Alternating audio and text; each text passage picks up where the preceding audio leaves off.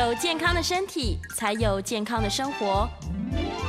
名医 Uncle 专业医师线上听诊，让你与健康零距离。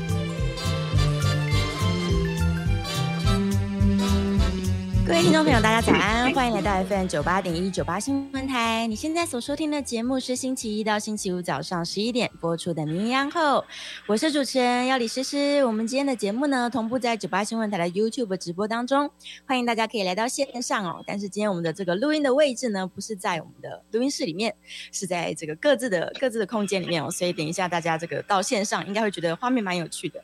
好，今天呢，我们要来聊一个主题。其实，在之前我们也聊过相当多跟关于这个心血管健康相关的问题，但今天我们的主题呢，稍微有一点点的不同哦。我们是要来聊关于这个心脏衰竭跟心肾症候群。我们邀请到的是星光医院心脏内科的陈冠任陈医师，欢迎陈医师。呃，各位听众朋友，大家好，主持人大家好哈，那大家早安。早安，早安，谢谢陈医师哦，来跟我们分享一下关于这个心脏衰竭的问题。其实因为最近可能是因为疫情的关系，它是会造成一些心肌发炎的现象，所以开始有很多这个听众朋友跟民众，他们可能关心自己的心脏健康，然后就会觉得说，哎，会不会我常常很喘呐？我是不是觉得很累啊？我都这个没办法运动啊？那这就是我心脏衰竭的前兆吗？这个，请医生帮我们这个民众分享一下。哦。那在节目正式开始之前哈，那先跟这个所有有在听的这个护理师哈说一声护理师节快乐。今天是五月十号，是国际护理师节。哇，护理师快乐。对啊，因为刚好就碰碰到今天，而且最近大家也知道这个医护团队，尤其护理师哦，最近很辛苦了。对。哦，所以请大家就是要稍微有点耐心。那也是。先宣导一下，如果说你已经确诊是阳性，或者是真的是有有这个 PCR 阳性的话，但是如果是轻症哦，尽量不要去大医院的急诊了哦，因为现在各个县市都有很多筛检站哦，那是给轻症的患者去做处理的哦。那你如果除非你是有重症哦，才去急诊，不然的话哦，如果轻症也去急诊的话，急诊的这个效能会大打折扣。这个顺便跟大家稍微提醒一下。是，是，是。那刚刚主持人对。刚主持人提到这个心脏衰竭哈，其实心脏衰竭，嗯，但听起来比较学术了，但其实重点来讲就是心脏的没有力气。我们有时候跟一些比较这个这个呃一般的民众卫教的时候吼，有时候讲太太太艰深的字眼，大家不是很懂。其实心脏衰竭简单讲就是心脏没有力气，它没有办法做它的事情，哦，所以就叫心脏衰竭。那最常见的症状，一般我们会呃讲成三个，让大家比较好理解。叫做喘肿累哦，第一个喘就是活动会喘哦，你会有症状，会觉得呼吸比较没有办法这个顺畅的呼吸叫喘。第二个叫肿哦，肿话会有一些水肿的情形，尤其是以下半身，最常见是两只脚哦，脚这个从脚底盘啊到小腿都有可能，严重一点甚至到大腿，甚至到这个我们讲的熟悉部哦，或者是那个会阴的部分都会水肿哦，这个叫肿。第三个叫做累。累就是说你会觉得对这个比较没有精神，就是觉得呃这个体力变得很差哦，可能原本哎原本工作的时间是譬如说可以三四个小时没有什么症状，但是你最近变得说好像哎做了一两个小时就觉得很很疲倦，很想休息，很累，没有精神哦，这个也算是一种心脏衰竭的症状。所以当你有合并这三个，我们讲喘肿累哦，会我活动会喘，然后身体会有水肿，然后人会比较容易疲倦的时候。就要小心，你会不会有这心脏方面这种讲心脏无力、心脏衰竭这样的问题？哦，所以事实上，它就是一个我们心脏它比较没有力气的一个状态，对不对？对，可以这么说，可以这么说。嗯嗯，是。那哪一些人他可能是比较容易造成他心脏越来越没有力气的这些族群吗？对，这个就是提到所谓的风险族群，然后是。呃心脏衰竭的高风险族群其实有蛮多的哦。那其中最重要就是还是三高啦，哦，三高就是我们讲血压、血糖、胆固醇哦，尤其这三个里面最重要最重要是血压哦，所以所以这个也呃也回复到说，其实很多人自己觉得血压高，他并没有症状，他并不是很想控制，这个我们门诊也很多。我相信很多听众朋友也是哦，就是哎觉得血压高可能哎高一点，但是人没有不舒服就不去控制。但是血压高它它带来的问题是长期的。你现在人没有症状，但是久了之后，包含你的血管、包含你的心脏、你的肾脏都会受到影响。那今天讲心脏为主题，其实心脏衰竭有很大一部分的人是因为血压太高血压太高之后，久了之后，心脏没有办法负荷这样的压力，它就开始慢慢退化，就导致最后没有力气。哦，所以第一个是三高，尤其是血压要注意，血压、血糖这些问题。第二个就是说，有些人是过度肥胖，哦，过度肥胖的话，你这个心脏的这个负担会加重，所以它久了之后，它没有办法负荷你的身体。是。那第三，第三个就是说，有些人是先天性的心脏病，哦，先天性的心脏病，那心脏本身的结构就跟一般人不太一样，所以就比较容易会出现一些。呃呃的退化这些状况，嗯，哦，是是是。那最后最后一个比较少见的族群就是说，有些人哦，可能跟药物有关，哦，就是少部分的药物它可能会有一些呃这个影响心脏功能的这个副作用。最常见最常见的是这个化疗药物，哦，有一种叫小红梅的化疗药物，它本身有一种叫做心毒性，就是说它打了一段时间之后，有一部分的人打这个小红梅，它会呃产生一些心脏的副作用，那可能会让心脏功能退化。哦，那大都是毕竟是少数了，哦，这是这也是有发生，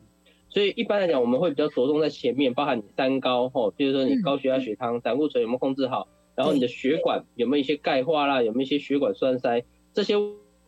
问题你有越多的话，吼，其实也越有可能产产生未来发生心脏的退化、心脏的衰竭。哦，所以其实很多人他可能是担心说，哦，我这个可能有点三高的状况，但他们有点逃避，或者是他认为说，我会不会吃药要吃一辈子，然后反而造成他可能三高没有控制好，那这个失控的三高的症状，它才会导致我们身体，包含就是心脏可能会越来越没有力气，对不对？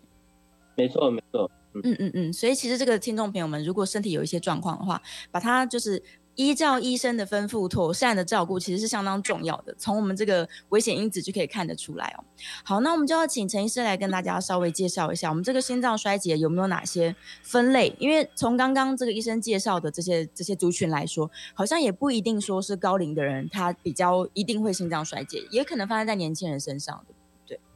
对，呃，心脏衰竭其实，嗯，严格要要分类的话，大概。第一个就是我们可以先分成左心或右心的衰竭了，是哦，就是嗯，这个其实也是稍微有点深入了哈。我们心脏其实分成，它虽然是一整颗，但它其实有分左半边跟右半边。嗯、那其实左半边的心脏跟右半边的心脏虽然是相，虽然是连成一块，但它们左半边跟右半边的功能不太一样哦。所以呃，大部分人当然心脏它是几乎是左心右心同时开始一些衰竭的状况。但是偶尔还是会碰到比较少见，就它只有一边，比如它只有左边功能不好，右边是正常，或者是右边功能不好，左边正常，也是有碰过，就只有一边的。嗯，所以有的时候我们会会分别，就是说，哎，有些人他是单纯左心衰竭，或单纯右心衰竭，那这样的话症状就会有一点不同。我们刚刚前面有提到，心脏衰竭的症状就是喘肿类三件事情为主。哦，那但是如果说单纯只有左心衰竭的话，你大概最主要症状是喘。哦，比较不会有明显的水肿，哦，会有喘的情形，哦，那就是因为左心它比较跟肺部有关的，所以左心功能不好的时候，你可能会觉得，哎，呼吸比较不顺畅，活动会喘，就是我刚刚讲喘这个问题会比较多，那反而这个肿的情况会比较少，哦，可能会有一点点，但是不明显。那反过来说，如果是右心衰竭的话，右心衰竭的话，其实我们看到有有些是单纯右心衰竭，左心功能好的这些人哦，他其实不太会喘，喘的情形没有那么严重。但是相对它很容易水肿，它只要稍微这个，oh. 对对对，稍微这个稍微不动啊，或者是说稍微静躺着一段时间，哎，脚就马上就肿起来，而且肿得很严重。那个水肿是那个压下去会有痕迹的，哦，是不会回弹的哦。所以一般来讲，右心比较着重在是水肿的情形，那左心衰竭比较着重在喘的情形。喘的问题。对，那因为我刚刚有提到说，其实大部分的人心脏衰竭它是两个都一起发生的，所以。我刚前面有提到说，主要传种类都会出现，但是在少数只有一边衰竭的时候，可能就只有单一的症状，左心主要就是喘，右心主要就是肿，对，大概是这样。嗯，是是是，所以一般的病人，大部分的病人来说，他其实是同步整颗心脏都没有力气，比较不会是有一半的没有力气，另外一半比较正常这样子。对，大部分是这样，但是就是偶尔会碰到单一的啦，哦，但是大部分都是整个心脏开始退化。是是是，那通常我们在这个临床上面要判断呢、啊，我们通常会怎么样去判断说你是一点点没有力气，还是你其实有点严重了？嗯、然后严重之后他要怎么注意这样子？呃，其实心脏衰竭的话要诊断哦，当然第一个就是我们自己要有症状，就是刚刚主持人提到我们有提到的传种类，当你有这样的症状的时候，你就会怀疑，你就你就应该自己呃这个猜测或者自己怀疑说，哎，我心脏是不是有问题？嗯、那你就要去医院做检查。那这时候，医医师知道你有这些症状之后，他就会安排一些事情去确定说你到底是不是心脏有问题。嗯、那所谓的这些事情就包含了第一个哈，这个基本的心电图哦，X 光哦，这个一定会做哦，就是看看你的心跳有没有问题。X 光主要是看你心脏有没有扩大。通常心脏心脏这个如果开始有心脏衰竭的话，心脏可能会变得比正常来的大一点。哦，心脏这个器官是越大越不好哦，所以我们心脏科医师不喜欢看到心脏太大颗，那代表你心脏可能已经开始走向一个退化或者衰竭的状况。哦，所以基本心电图 X 光可以先判断这个心脏的大小。再来的话，可能第二步我们会做一些抽血。哦，抽血有一个指数叫做呃心衰竭指数。哦，这英文叫 proBNP。那反正它是一个心衰竭指数。当你怀疑是心衰竭的话，这个指数会上升。是。哦。那最后一步就是说，我们会做一个叫做心脏超音波，这是比较进阶的检查。心脏超音波就可以很清楚的看到说你心脏现在的功能哦，这个收缩啊、舒张的功能到底好不好？那它可以做一个很仔细的评断。那如果说心脏衰呃心脏超音波做起来确实你的心脏功能也呃退化到一个程度，配合你前面的抽血啦、呃 X 光啦，或者你的症状看起来都很符合的话，那大概就确定是一个心脏衰竭的状况。哦，所以他如果确定心脏衰竭的话，可能听众朋友比较想要了解的是，它是可以变好的吗？还是它是会一个这个渐进式慢慢越来越越差的这个状况？对，其实这个哈也很难很难去预测，就是有些确实有些族群他的心脏衰竭的会慢慢改善，那有些确有些可能就是持平了，没有办法完全进步，甚至还有一部分会越来越差。哦。但我觉得最重要的点是在于说有没有办法配合医师做治疗。哦，那我我这边先先举一个案例好了，因为刚好这也是最近才碰到的啦，我自己也有分享在我的一些一些这个社群软体，就是有一个六十几岁的先生哈，他六十出头，那他半年前来，他就是心脏衰竭哦，就是很典型，我刚前面讲他喘肿，然后整个人很疲倦，全身肿得很严重，一动就喘，那我们帮他做了检查之后，发现他心脏功能确实是有比较退化。我们心脏功能，呃，我们心脏超音波有一个分数了，哈，我们叫做左心室射出分率。那当然这么长名字大家记不起来没有关系，我们有时候口语就讲说它是心脏功能的分数。那这个分数正常人要五十以上，五十以上代表你心脏是确实是正常有力的哦，尤其是年轻人应该至少六十以上才算正常哦。是。那不管反正至少五六十分才算标准。那这个六十岁的先生他第一次来喘总哦，我们说他的分数只有二十三分，哇，所以很。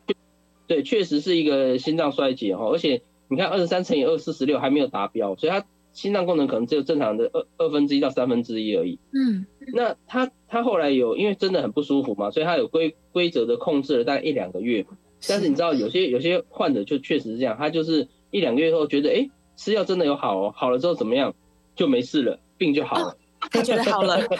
他就觉得好了，然后我就也没再看到他了啊，他就消失在茫茫人海中。那上个礼拜他又来了，嗯，为什么？他跟我说他又很喘，然后我一看，哇，他已经半年多没有来，理论上三个月要拿一次药，所以他等于是大概两次没有来，已经半年没有吃药。我说你这样不行呢，你这个心脏衰竭哦，是是很危险的毛病哦。等一下我们可以给给听众朋友猜猜看，心脏衰竭其实是我们讲心脏的癌症，它死亡率有多高？大家可以猜猜看哦。等一下我会公布。我就跟他说，你这个心脏衰竭很严重哎，而且你心脏上次二十几分而已，你你还没有乖乖吃药，这是很危险哦。嗯，所以我昨天又帮他再做一次哦，大家知道吗？他这次在做的分数哦，连十五分都没有。哇！他这次做起来只有十二分哦，心脏几乎几乎没有什么在动哦，这种状况其实是很危险的，你他甚至有可能随时走在路上倒走一走就倒下去，就就没有救了。是哦，所以这个就是 怎么讲，他就是没有好好的追踪。他、啊、刚好昨昨天有另外一个阿阿阿姨来做检查，年纪比他大哦，哦我刚讲的先生六十几岁，另外一个是七十几岁的、哦、年纪大的阿姨，她也是半年前心脏衰竭哦，我刚讲标准五十分，那个阿姨她做起来是三十几分哦，是是没有到二十几那么差，但是也是偏偏不好，三十几分，但是这个阿姨她半年来都规则的吃药，昨天在帮她做，她的分数已经回到五十分了，就是已经回到及格的标准了哈，人也觉得。对，喘喘啊肿这些状况都改善，精神也变得比较好，所以我就我就特别在脸书上写给大家，就说你看两个同样是半年，一个有吃药，一个没吃药，嗯，没吃药那个还比较年轻哦，体力还比较好，就是他从二十分掉到十几分，另外一个从三十几分恢复到接近正常的五十分，哦，所以这个还是跟跟大家讲，不要说觉得状况好就停掉，尤其心脏衰竭，这个是一个很严重的疾病，你好好服药，其实分数是有可能会慢慢回来，所以要配合医生的治疗才对。嗯，是是是，所以现在的主要的主要的治疗方式，它其实是靠吃药就可以去控制住病情的。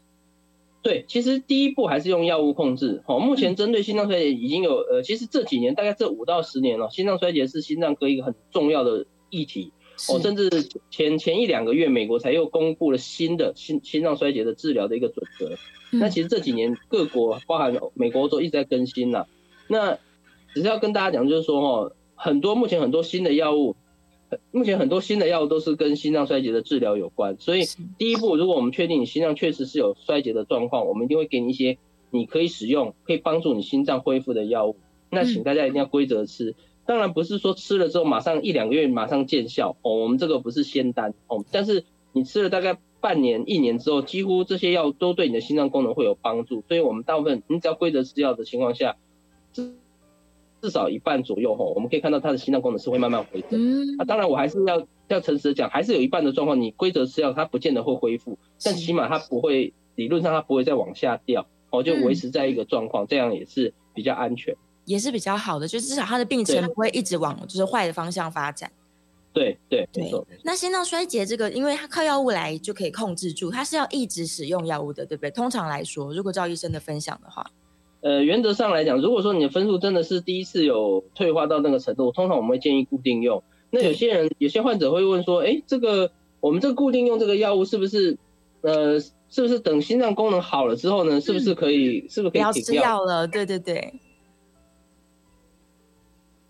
但是，呃，以目前的概念来讲，我们还是会建议哈，可能要规则吃药哦。有但可以，可能可能药物可以做一些缩限，就是剂量可以不用像一开始吃的那么重哦。但是，毕竟你要想，你曾经心脏掉到十分、二十分哦，那虽然你现在恢复了，但是我们也不太希望你再回到那个状况。所以，一般我们的建议还是说，尽量维持一些必要的药。嗯。也许你一开始心脏功能很差的时候，可能要吃到五六种，但是也许到你后来恢复正常，我们也许可以减成譬如两三种。但是我。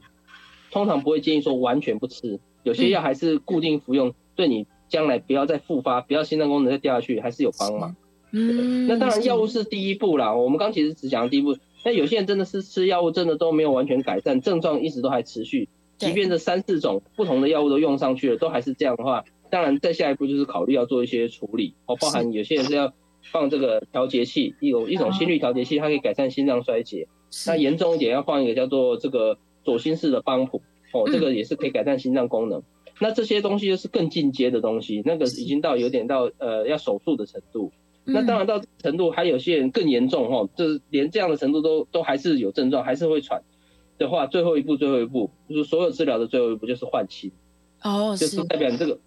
就代表你这个心脏哈，我们已经用了任何药物跟方法去帮助他，他自己已经没有办法再复原了。那我们只能换一个正常心脏来延续你的生命。哦，那这个是最后最后一步，对，是是，但是因为现在这个台湾国人可能器官捐赠的风气没有那么盛了，所以要等换新的患者应该都会排队排比较长的时间，对不对？对，这这是另外一个议题，没错。是是是，对，这个之后的节目当中，也许我们也可以来专门就是跟大家讨论一下关于器官捐赠，但有时候是民情的问题，所以假如真的心脏严重到这个程度的话，那最后一个手段就是只好等换心，是。好，然后我们刚刚其实医生有一直提到说，心脏如果没有力气啊，它典型的三个问题就是会喘、会肿、会累嘛。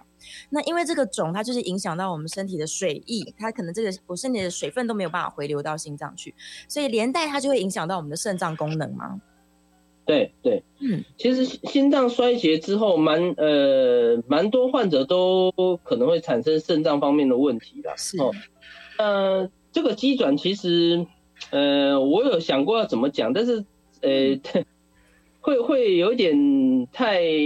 太怎么讲？太学术了。就是，对啊，因嗯、呃，我我想想看，简单的说法就是说，因为身体各个器官是联动的啦。那当你心脏功能不好的时候，正常来讲，心脏会把血液送到身体的各个器官哦，因为它是一个枢纽。它它我们身体各个器官，譬如说脑，我们脑部要思考，对不对？脑部要思考，那脑的细胞要做事，就是需要血液。给他一些氧气，血液是，呃，我觉得血液就其实就像我们这个身体的马路啦，它需要血管就是马路，它把血液把东西送到脑部，哦，那让脑部可以思考。所以当你心脏这个东西，心脏它是负责把血液送到全身去的，如果心脏功能不好的话，身体各个器官它能得得到血液的供应的量就会下降，所以各个器官都可能开始会退化。那对，那肾脏也是一样，因为肾脏它对这个血液的这个要求是非常灵敏的，你只要它的养分跟这个水分只要稍微有减少，它很容易肾功能就会出现状况。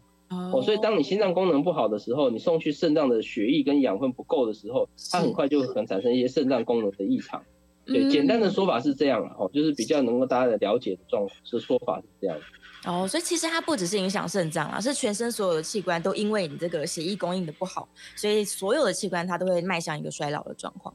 对，其实除了肾脏之外，我们也也有一种叫做心肝症候群，就是说，当你心脏衰竭很严重，其实肝指数也会上升哦，肝功能也会有也会有一些这个所谓叫肝郁积的状况哦，所以肝指数也会爆高，所以。其实心脏衰竭它算是枢纽了，它出它心脏功能出问题之后，几乎身体各个器官都会联动出现一些状况。是是是，哇！所以刚刚医生说的没有错，就是你一定要赶快妥善的来治疗这个问题。就是你心脏只要越没有力气，其实它不是只是影响心血管，它是全身性的，对，对所有的器官都可能会产生状况。是是是是是是，所以其实这个保养心脏是相当要紧的。可能可能很多人他就是没有注意到说，哎，原来心脏是需要照顾跟需要被保养的，对啊，所以他就可能随着时间过去，然后就哎心脏越来越没有力气，才知道要这个拉警报。对，没错没错。嗯，所以其实今天我们透过节目是让提醒这个听众朋友们，假如说呢，你从来没有想过你的心脏的健康，然后你又是刚刚医生说的这些高危险群，例如你有三高的问题，然后又没有好好控制，可能忽高忽低的，然后可能体重真的是超过一般正常，真的有点胖，或者是你的 BMI 呢已经这个超过大家认为的这个所谓正常范围的人呢，你就要提高警觉了，说你是不是没有照顾好自己的身体？然后你是不是应该要改变一下生活习惯，来跟医生做一个配合，然后才能够预防我们刚刚说的，因为日积月累造成心脏越来越没有力气，然后这个寿命是有可能联动减少的，对，对，因为全身的器官都对都变得不好嘛。是，对，好，我们这一段的节目呢，让大家稍微有一个概念哦。陈医师讲的非常非常的这个容易明了，就是心脏的重要性，以及心脏衰竭还会造成我们身体什么样的这个缺损。那我们在下一段节目当中会开始来回答我们 YouTube 上面的问题哦，因为上面很多听众朋友已经留了问题了。那我们也会开放 call in 专线，call in 电话是零二八。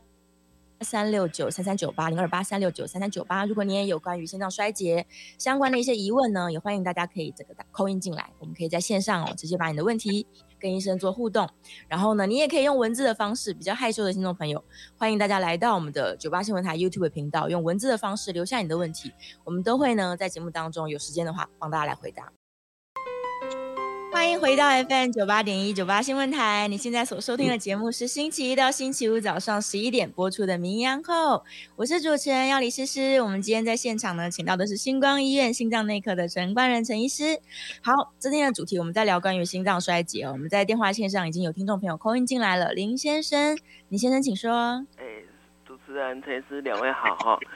哎，请教请教一下哈。这我母亲今年六十二岁哈，然后她有在吃这个高血压的药物，然后医生有呃合并开一颗 Boki 给她吃了哈，然后最近因为这个呃家人当中亲戚当中有人拿了一一盒的盒装的这个纳豆，不是纳豆胶囊哦，就是日本人在吃的那种盒装纳豆，吃起来味道我个人觉得不太好闻的那一种啊，然后呢，我知道说这个纳豆啊。或者是红曲啊，跟这些博博奇啊，还有阿司匹林这类的药物，可能会有这个加成的作用，所以想请教一下陈医师说，诶，这种纳豆跟博奇可不可以有在吃博奇的人，能不能够在吃这种盒装纳豆？然后另外的问题是说，诶，这个我们的右心如果衰竭的话，它的右心室的射出分率会不会跟着一起下降？然后右心如果衰竭，一开始是单边的右心衰竭，久而久之如果不理它，会不会演变成全新的衰竭？以上请教，我在这样收听，谢谢。谢谢。那第一个吃 Boki 能不能吃纳豆哦？如果呃，其实我是认为少量是可以的，但是确实李先生讲的没有错哦，纳豆。纳豆跟那个阿司匹林这一类的药，有可能都会增加那个有点抗凝血的效果，有可能会造成比较容易出血，所以这个看每个人的呃状态。如果说哈，你吃的是那种纳豆隐激酶，有一种纳豆隐激酶，它是属于淬炼出来的哈，专门是提供抗凝血效果的，这种我觉得就不适合一起吃。但如果你是讲单纯的纳豆的话哈，我觉得应该是不会太大的影响。不过这个看每个人的状况而定。如果说母亲吃阿司匹林再吃纳豆，确实是还是比较容易出血，那我觉得就就干干脆不要。哦，所以我觉得原则上是可以的，但是也要看每个人的状况。那第二个右心右心衰衰竭的话，右心色素分泌会下降，没有错啊。哦，不过呃，我们临床上比较少会去算，但偶尔会去算哈，因为相对来讲，右心的应该这样讲，右心衰竭的这个单纯右心衰竭的比率比较少哦，所以我们不会特别呃入固定会去算。但是当你真的发生右心衰竭的时候，去算的话，一定是下降，没有错了哈。那右心衰竭久了会不会引起左心衰竭？这个也不一定哦。有些人就是单纯右心衰竭，他就只有一直水肿，但是人都不会喘，这个也有碰过哦。所以未必说你右心衰竭久了之后就一定会引起全心衰竭哦。不过当然还是要定期追踪，比较安全，比较安全。对，是是是，所以有时候左右心它的状况是不一定会同步发生的。对，就像我们前面讲的，大部分是同步了哈，就是会连带影响，尤其尤其是这个左心衰竭很容易哈，你如果一开始只有左心衰竭，很容易会影响到右心。但是右心不见得会，右心衰竭不见得会连带影响到左心衰竭，几率比较低一点。嗯、哦，那所以这个比较常看到单纯的右心衰竭，那单纯左心衰竭几率比较少。嗯，所以是个个体差异还是非常非常大的。对对对，每个人状况不太一定。嗯，林先生的问题其实应该很多听众朋友也都有这个疑虑哦，就是假如他已经是一个三高的人了，但是呃，可能房间会有很多这个健康食品啊，他们都会想说，我到底能不能够吃？那最好的策略是不是其实应该是跟医生讨论一下？对对，就是有时候呃，就像有些药真的确实它有类似于你现在吃药的效果，那如果再吃会不会加重？我觉得这个都还是要跟医生讨论过再使用会比较比较放心。嗯，是是是，所以他其实可以带到整间去。说，假如我考虑吃这个，或者是可能子女从国外带了什么东西回来，应该是可以建议他们说，直接跟医生讨论说这个成分我能不能吃。对，我觉得这样会比较安全一点。嗯，是是，的确是会安全非常多。好，我们来看一下线上有没有什么问题哦。我们的 call in 专线持续是开放的哦，零二八三六九三三九八，零二八三六九三三九八，欢迎大家可以 call in 进来。好，线上在问哦，有几个是关于瓣膜的问题，就是假如说他的确是三高没有控制好，嗯、那这个失控的三高，它会不会影响到瓣膜，然后进而影响到心脏功能呢？其实这个是有可能的哦，这个嗯，其实所有这个。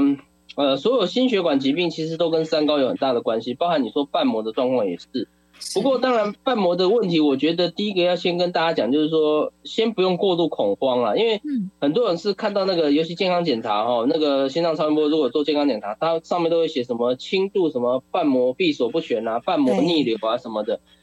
呃，我这边跟大家讲，如果你是写轻度的话哈，嗯。以全台湾来讲，统计上可能八成人都有轻度的瓣膜闭锁不全，oh, 所以你不用过度担心。轻度的瓣膜闭锁不全，原则上来讲，大致上都不用太过担心。嗯，哦，当然我们会建议大概三到五年做一下超音波追踪。但是如果是轻度的话，不用每天就好像很紧张，说心脏是不是要停了要什么？轻度的很多人都有，哦，几乎路上那十个里面八个都有，哦，所以没有的人只是他没有做检查，有做几乎都会有看到，哦，所以不用担心。嗯但是如果说你的瓣膜的问题哦，不管闭锁不全或狭窄，瓣膜的问题如果是中度或重度以上，那确实就要特别小心哦。有的时候是跟你三高久了没有控制，导致瓣膜的钙化啦，导致瓣膜的退化等等有关哦。所以如果说你的超音波报告告诉你说你的瓣膜的问题是中重度以上，同时你会有一些症状，比如说会喘、会闷哦，常常会甚至有些严重瓣膜问题会导致人。昏倒就是走一走，突然倒，走在路上就倒下去的。是哦，如果有类似这种比较严重的状况，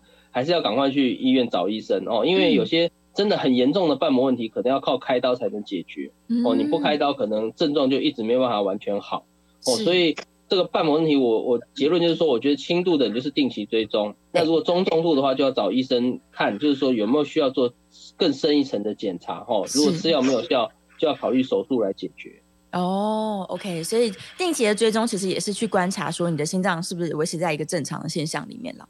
对啊，对，如果开始往下走的话，那可以提早就开始做控制。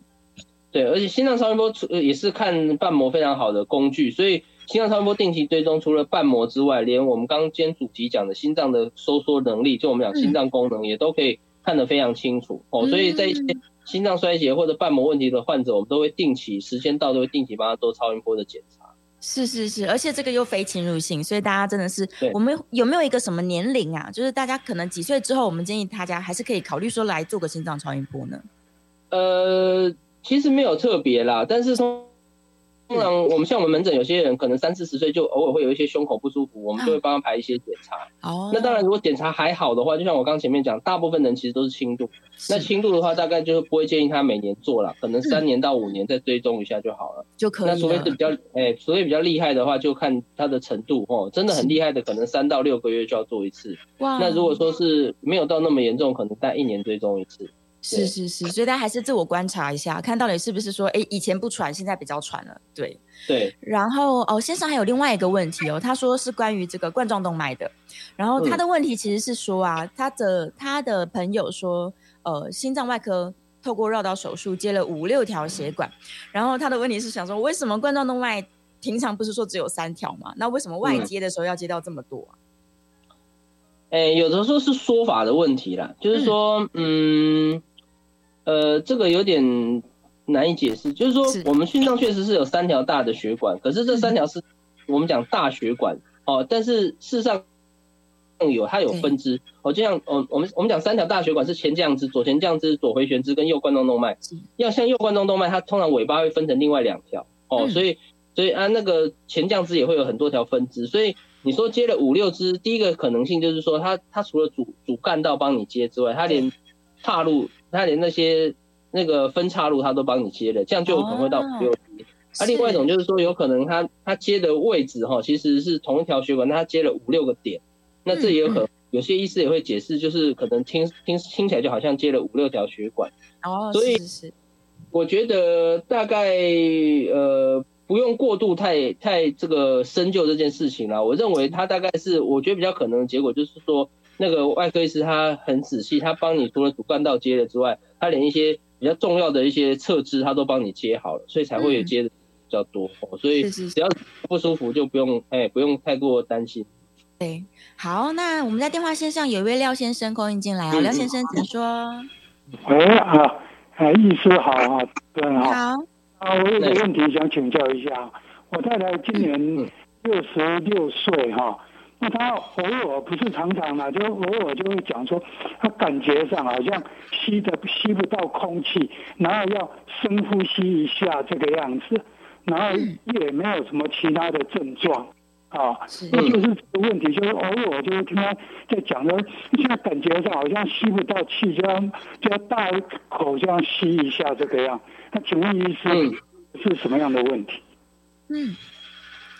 呃。呃，当然，第一个哈，呃，我们没有办法线上了解了，因为毕竟他一些症状啊，有些要实际看才知道哈。不过，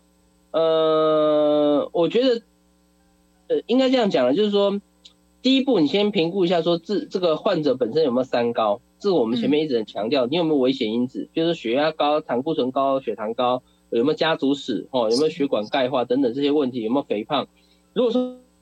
说你评估起来大部分都没有哦，那人的症状也比较不明显，就偶尔发生，不是很常发生。那有可能只是我们讲自律神经的问题。其实很多人有自律神经的问题，嗯、哦，压力大一点，睡眠不好，或者是情绪比较紧绷，人就开始不舒服哦。那这个是一个可能。那另外一种情况就是说，如果说你确实是有一些三高的问题，而且你的症状也是比较明显、比较强烈，这时候可能就真的有可能是跟心脏有关。那我们就会建议你说，你还是去医院，那由医生帮你安排一些进阶的，像我们刚刚讲的超音波啦、心电图啦、X 光啊这些检查，去确定一下你的心脏功能是不是正常。是哦，那当然有些很多听听众朋友会讲说，哎，那我自己没有办法确定啊，就是说我不知道我到底算不算是高危险还是低危险。如果真的你没有办法确定的话，当然还是去医院哦。就是胸口症状，我们还是会建议说，如果真的不确定的话。你就去医院，我们会帮你做一些基基础的检查，去确定一下你的状况到底是属于呃有问题的，还是说其实不用过度担心这样子。嗯，是。他们可能想说，这个自己先如果初步能够在家判断的话，是希望可以先判断好了。对，但很很多时候，其实这个民众是没有办法自己去做一些这个厘清的，所以到了医院去，我觉得在专业人员的帮助之下，帮你把问题找到，可能是会比较对比较快。是是，而且就算检查了一大圈，可能对有些听众朋友来说，他可能想说，哎，我心脏也检查了，然后我可能又去别的专科，我都检查了，然后整圈检查完跟我说没事，然后他们就觉得好像很失望。但事实上，我觉得应该要很开心才对，对，因为大家都帮你检查过，其实没有事情。对啊，那可能像医生说的，对啊，检检查完，对，对，没错没错，自律神经失调的患者其实蛮多的啦，其实蛮多的哦，很多。嗯我没有统计，就是门诊哈说胸口闷不舒服来的哈，大概十个里面真的检查出来有心脏问题的可能不到一两个，哇，大概有七七成，哎，大概大概七成多都不一定是心脏的毛病，有的时候就是焦虑啊，哦压力大啦，睡眠不好啦，情绪比较不稳定等等都会，是都会。都是会影响的啦，所以假如医生跟你说你心脏很健康没有问题，大家应该要开心。对，跟自己说太棒了，我没有问题，我可能只是调整一下生活，我就可以让让心脏不要这么不舒服了。对对对，对把这个生活中的压力因子找到，然后调整一下生活习惯，这样。好，我们在这个呃快要进广告了，所以在广告之前呢，再跟大家说一次我们 call in 专线哦，零二八三六九三三九八。欢迎回到 FM 九八点一九八新闻台。你现在所收听的节目是星期一到星期五早上十一点播出的《名医央控》，我是主持人药李诗诗。我们今天在节目现场请到的是星光医院心脏内科的陈冠任陈医师。好，欢迎回来，我们再次欢迎陈医师。呃，谢谢，谢谢大家。好，来，今天我们要来聊的是关于心脏衰竭的这个主题哦。这个线上还有非常非常多的问题，我们现在来稍微回答一下线上好了。call in 专线不要忘记哦，我们持续是开放 call in 的电话是零二八三六九三三九八零二八三六九三三九八。好，这个哦好，线上有朋友在问说啊，他们记得说右边的心脏是把这个血液挤到肺去嘛，然后进肺循环这样。那为什么这个右心衰竭它反而不是喘，它是水肿呢？他不了解为什么会发生这种状况。嗯、对，这这个这个是个比较进阶的问题，代表代表这位听众朋友真的非常认真。嗯、哦，这个啊，刚好今天没有准备图了，就是说心心脏右心确实是把血液送到肺动脉是没有错。对。哦，所以所以呃，他的理解没有错。那右心，但是呃，右心衰竭的话，就代表心脏没有功能，所以变成他不会把血送到肺。所以这样的情况下，其实反而不是肺会产生问题哦。应该说，嗯，嗯、呃，就是说，呃，它因为右心它如果没有动的话，其实问题是在于说后面会塞车啦。应应该这样讲，我，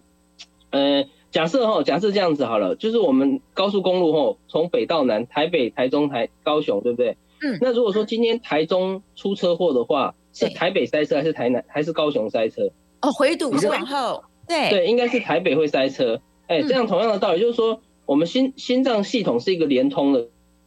也就是说，你右心的话，哈，是从是从静脉回到右心，再从右心到肺部。是，所以你如果是右心出问题的话，出出问题的右心如果出出事情的话，出问题应该在它的前段，就是在静脉系统，所以人会人会懂，但是在它后面是肺部，肺部不会受到影响。反过来，就是左心的话。左心的左心是从肺回来的，所以说左心如果出问题的话，车流量会回堵在肺部，所以你会觉得喘，是因为左心它没有动，所以肺就会积一大堆水，就会就会喘。所以简单解释是这样子啦。哦，这个当然要图表比较清楚。对对对，不过这个问题是比较比较这个呃进阶的问题，没有错。对，是，所以用高速公路来想象，这个是非常好的，大家是很容易去想象说，我们血管真的就是高速公路。对，所以塞住塞住的时候，你想后面。对，回堵，所以是后，所以是那个血液来的那个地方出问题。嗯，对，从从哪里来？车流被塞住了，这样。对对对对对对对，没错没错。OK，好，我们在电话线上有一位李先生 call in 进来了，李先生请说。你好，你是那个维内心脏那个心律不整，有在服用麦泰克某一定的药，呃，前两天呃痛风又发作，哎，嗯，服那个服用痛风药，请问这个？可以一起服用吗？需要间隔？呃，这个其实要看，第一个要看你尿酸吃什么药了。哦，有一些尿酸的药哦，可能跟麦泰克会有一些药药理这个交互作用哈。那我觉得这个还是要回去问一下你目前在开的这个呃心脏科医师。理论上麦泰克算是嗯。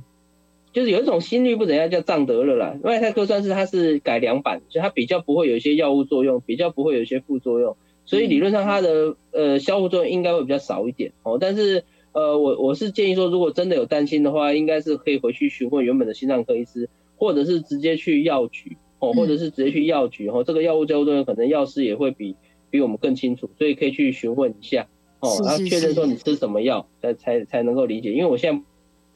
不太确定你的药物，所以。没有办法给你一个很很很正确的回答，是建议还是看回诊或者是去找一下药师咨询了。嗯，对。好，在电话线上有一位林先生，林先生请说。呃，医师好，主持人好，你好。请问呃，请问一下哈，那个呃，CT 照下来结果左下降肢呃血栓堵了五十九个 percent，那这样是要做导管手术还是吃药就好？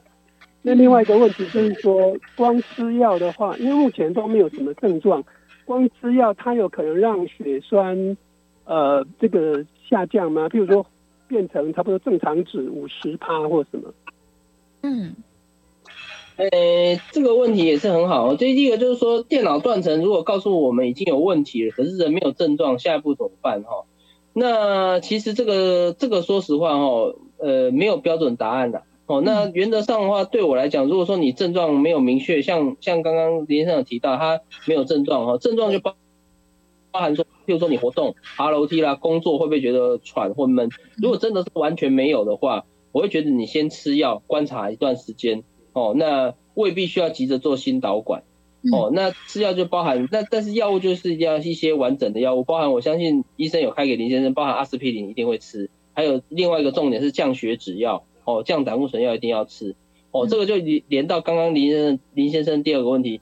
单纯吃药有没有办法把原本已经狭窄的部分减少？嗯，目前看起来是有点困难，但是有一个有一个可能性，就是说，如果你把胆固醇，我们讲坏胆固醇，哦，LDL，LDL 是所谓的坏胆固醇，越低越好。有些研究认为，你如果可以把 LDL 这个坏的胆固醇哦，想办法把它降到五十以下。哦，正常是一百三呐，哈，所以你要降到正常的一半以内，哦，那几乎是很困难。但是如果你有办法把它降到那个范围的话，有一些研究认为你原本已经形成的斑块是有可能会再减少的，哦，所以这个是我们可以努力的目标，就是把胆固醇尽量压到最低。那过几年再追踪一下电脑断层。那如果说中间有任何突发的症状，像刚刚我们讲，我们的前提是没有不舒服嘛。但如果说中间任何时间你开始有不舒服的话，我可能就会建议你，可能还是要考虑做心导管的进阶的治疗，哦，代表他的、嗯、它的这个狭窄可能有变化，那就可能没办法单纯靠吃药来处理。是，好，再来庄小姐，庄小姐请说。喂，你好，哎，你好，我我是张小姐，我是张小姐，对，我是想请问医师说，好，我很喘很累，那我做的那个。超音波跟心电图很正常，我也没有三高的问题，但是呢，就是我很喘很累，我觉得我连讲话都有点喘喘的，我不知道说是不是跟我的静脉曲张有关，因为我的脚啊，就是我的两条腿小腿都会水肿，嗯，对，嗯，然后我稍微动一下就很喘累，但是我就是有那个。肺腺癌的毛病，我有吃那个呃化疗药，或者是因为这样造成的副作用。嗯，然后我看心脏科，他说我的心脏没有毛病，说我不用去看他了。可是我就很不舒服，我请问医师，我要该怎么处理了？哦，是。呃，当然这个问题就是我们刚刚也有提到，我如果你都没有三高检查也真的都正常的话，其实还是比较大的可能是有一点自律神经的问题在里面。哦，是哦，就包含可能心跳太快，或者是人人属于这个比较容易焦虑紧张的状况，都会让你变得偏偏喘一点，这是一个可能啦。另外一个可能就是刚刚其实庄小姐也有提到，跟肺部有没有关？我们人会喘，大概不是心脏，如果心脏做起来没事，另外一个考虑就是肺部。就包含你肺腺癌这件这件事情是不是目前是状况稳定了，或者是说有没有可能吃化疗药会引起一些类似喘的这些副作用？哦，所以我的建议是第一个哈，你可以考虑先用一些自律神经的药，好像其实比较常用像心律定哦，这个这个应该蛮多患患者或听众朋友用过，一个红红的小小的药。心率定有些人固定吃就会觉得喘的情形好很多哦，比较不容易焦虑，不会喘。那第二个状况就是说，如果说你吃了药，这些自律神经的药还是没有效哈，是一些自律神经啊、焦虑的药都没有改善，下一步就是再回去胸腔科哦，就请胸腔科医师做一些检查，说你肺部有没有其他的问题，比如说肺腺癌有没有复发啦，或者是说有没有一些什么呼吸道的问题哦，也会引起你喘。大概这几个方面是我我觉得可以建议的啦。嗯，是是是，所以可以再做一些进一步的检查。嗯，好，这个刚延续前面的一个问题哦，冠状动脉它其实如果有一些状况的话，这个长期不去处理它，它也是会造成心脏越来越没有力气的，对不对？如果说冠状动脉呃狭窄的非常严重，是有可能、嗯、哦，那轻度的话，可能影响就比较没有那么那那么大。哦是是是，嗯，好，所以这个其实心脏的问题呢，它个体差异是很大。我们今天在节目当中，听众朋友应该可以听到医生的这些分享哦，都知道说我们呃要照顾心脏，然后呢，你也要照顾你的三高的问题，然后肥胖的问题，还有心情跟生活状况的这些调节哦。好，我们最后大概只剩下两分钟的时间，嗯，这个有没有什么可以让大家好好的在日常生活中保健心脏的一些重要观念啊？我们请陈医师跟大家分享一下。对，那。呃，节目最后哦，还是先跟大家这个解解答一下谜底哈。心脏衰竭目前统计来讲哈，五年的死亡率是五成，也就是说，现在心脏衰竭的话哈，你现在一个心脏衰竭的病人哦，过了五年之后，有一半的机会可能会死亡。那这个死亡率比比射物腺癌、比乳癌、比一些淋巴癌都还要高哦，所以它其实算是一个死亡率还蛮高的病，所以。大家有些人会觉得心脏衰竭就就是喘一喘啊，打利尿剂就好，其实没有，你还是要好好保护，减少你的死亡率哦，所以它叫心脏的癌症。那怎么保护呢？哈，其实呃最主要几点呢，就是我们根据我们刚刚讲的嘛，第一个三高要控制，对，第二个要减重哦，那有抽烟有喝酒这些习惯要控制哈，抽烟喝酒要戒掉，最后一个是要定期运动哦，所以大概就是这几个哈，三高控制，烟酒戒掉，减重运动这几个只要好好的做，其实心脏功能还是有一定的恢复。那如果心脏功能真的像我们刚刚讲，真的是比较差的吼，那医生已经开药给你吃，你千万不要自己停药。哦，像我们刚举的例子，一定要规则的吃哦，长期的追踪，这样其实就有很高的机会，其实可以慢慢的复原。嗯，就是好好的要跟医生做配合啊，找一个你信任的医生，然后也方便可以固定的去做回诊做追踪。那假如医生跟你说，哎，我这个三年要做一次超音波，那你真的三年就要提醒自己一定要去检查一下。嗯、对对，就是不管这医生给你的建议是什么，希望大家都可以好好的去 follow，然后去照顾自己哦。因为可能很多人真的不知道说，原来心脏衰竭的死亡率是这么高的，这是一个非常惊人的数字。嗯，好，非常谢谢我们的陈冠任陈医师在节目。当中跟大家很多关于心脏的保养、心脏衰竭相关的问题，希望呢能够提醒各位听众朋友们，然后照顾自己，也可以照顾自己身旁的这些亲朋好友们。好，我们下次节目见喽！谢谢陈医师，拜拜。谢谢谢谢思敏，谢谢各位听众朋友，拜拜，拜拜。